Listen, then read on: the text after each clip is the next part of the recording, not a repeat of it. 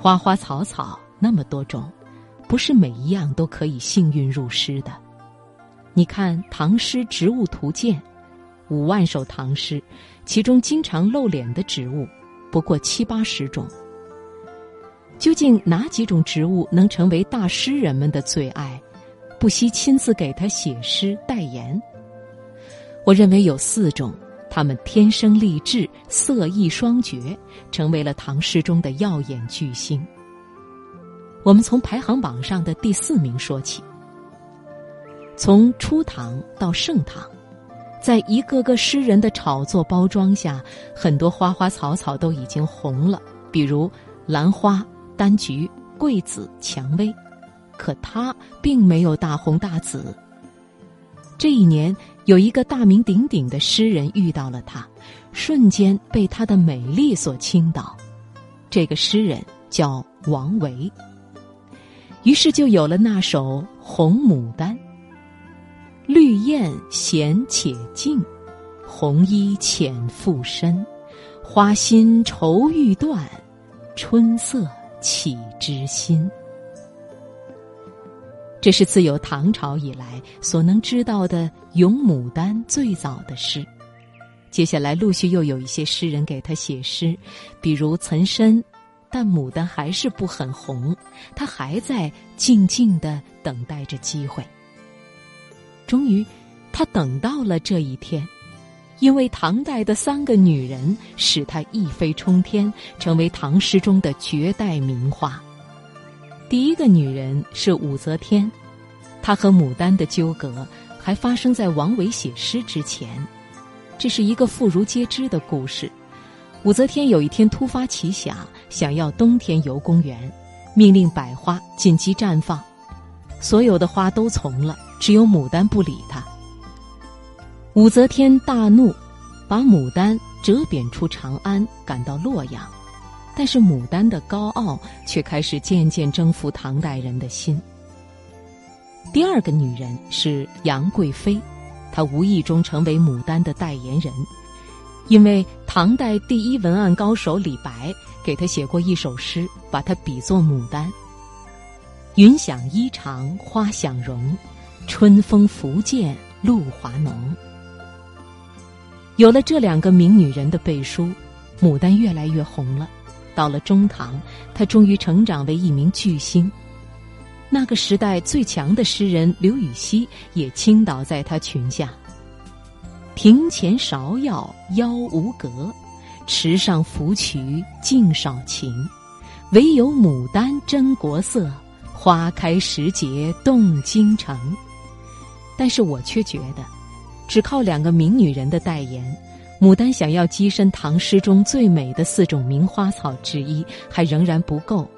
我更喜欢的是第三个女人的代言，她只是个普通的女孩子，并不是什么名女人，更不是什么贵妃女皇，我们甚至不知道她的准确姓氏、身份、生平。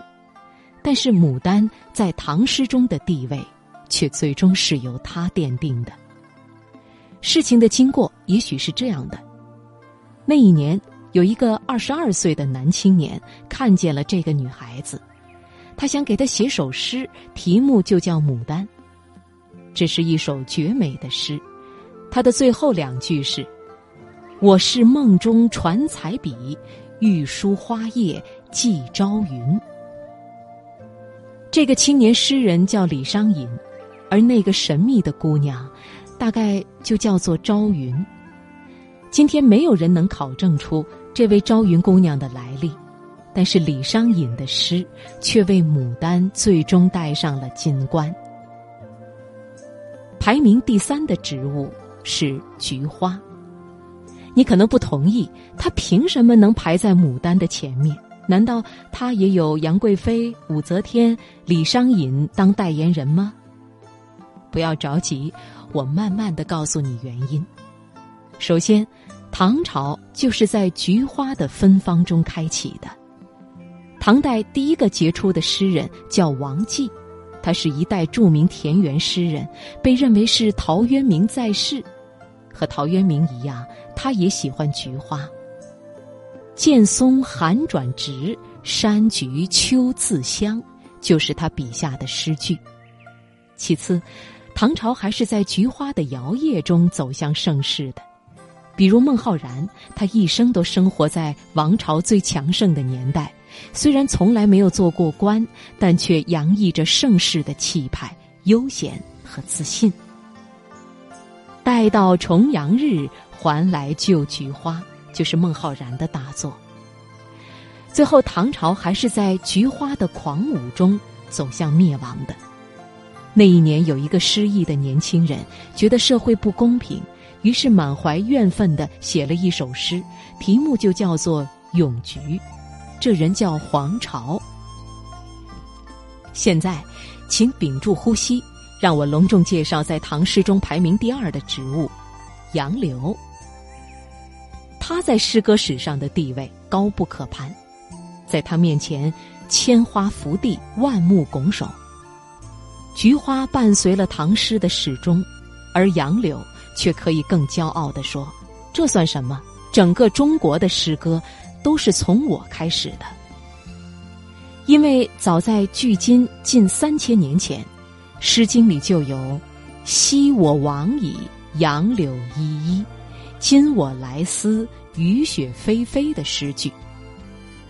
许多人相信，从这首诗开始，中国的诗不只是言志，不只是情感交流的信号。”而是为了追求一种新的、纯粹的东西——美。要不是有下面这一位的话，杨柳真的应该排名唐诗第一了。这或许是唐诗里最哀婉的一个传说。这一年，在洛阳，有一个叫顾况的青年诗人，正在皇宫御沟的水边游玩，忽然间，一片红色的叶子顺水飘来。上面依稀写有几行小字。顾况捡起了它，发现那是一首诗：“一入深宫里，年年不见春。聊题一片叶，寄予有情人。”留下这段美丽传奇的，就是唐诗中最美的角色——红叶。它有时候是丹枫，有时候是黄芦。和前面三种植物相比，它并不是严格的一种植物，但在诗歌里，它们共享了“红叶”这个头衔。它是慈悲的，皇宫里有无数牡丹，但是在关键时刻，都不如一片红叶能帮助宫女传情。唐代的每一个伟大诗人，心中几乎总有一片红叶。李白是在夜晚想起他的。明朝挂帆席，枫叶落纷纷。王维是在晨起想起他的，今夕白石出，天寒红叶稀。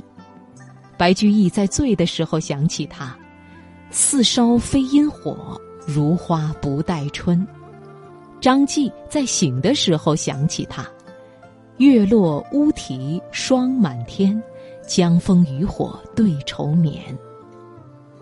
和别的花花草草相比，红叶更含蓄，它怨而不愤，哀而不伤，感情从不过度浓烈。它也更飘忽，不像杨柳代表离别的印记太深，也不像牡丹总是代言高贵的妇人。这也是为什么在今天存世的五万首唐诗中。我觉得写到植物最美的，是这一首几乎所有小孩子都会背的诗：“远上寒山石径斜，白云生处有人家。停车坐爱枫林晚，霜叶红于二月花。”这首诗很安静，很平和，这就是红叶的气质，它可以无比深情。也可以无比正大、平和、纯美。唐诗第一，我给红叶，它是最动人的一抹红。